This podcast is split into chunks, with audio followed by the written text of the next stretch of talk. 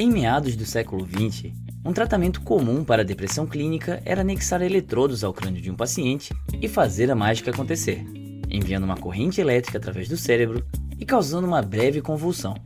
Esse processo ficou conhecido como terapia de choque.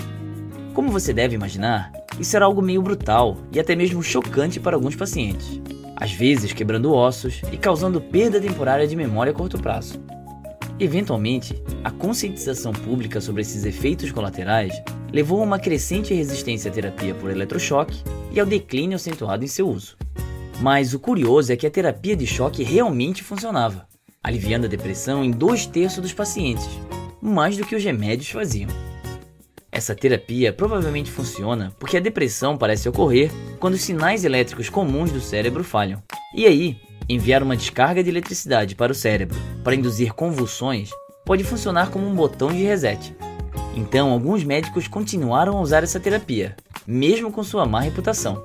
Mas eles começaram a usar a corrente elétrica em apenas um lado do cérebro, para tentar reduzir os efeitos na memória, e usar anestesia e relaxantes musculares para evitar convulsões dolorosas, mantendo os bons efeitos enquanto reduz os efeitos colaterais. Hoje, o tratamento, agora chamado de terapia eletroconvulsiva, ainda causa dores de cabeça e perda de memória. Mas como esse curto-circuito no cérebro tem vencido a batalha contra a depressão, médicos estão começando a tratar outras doenças cerebrais com eletricidade. Por exemplo, a atividade elétrica anormal no cérebro de pessoas com doença de Parkinson avançada os imobiliza e faz com que seus músculos se contraiam.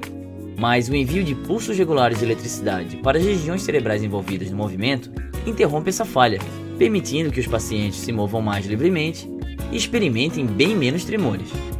Muitas outras doenças cerebrais também estão relacionadas com uma rede elétrica fora do controle. Então, essas terapias eletrizantes ainda podem beneficiar muito mais pessoas no futuro. Isso, claro, assumindo que os cientistas continuem com a pilha toda. Esse foi o Minuto da Terra. Se você gostou desse vídeo, clique em gostei e compartilhe com seus amigos. Se é a sua primeira vez no canal, se inscreva e até a próxima!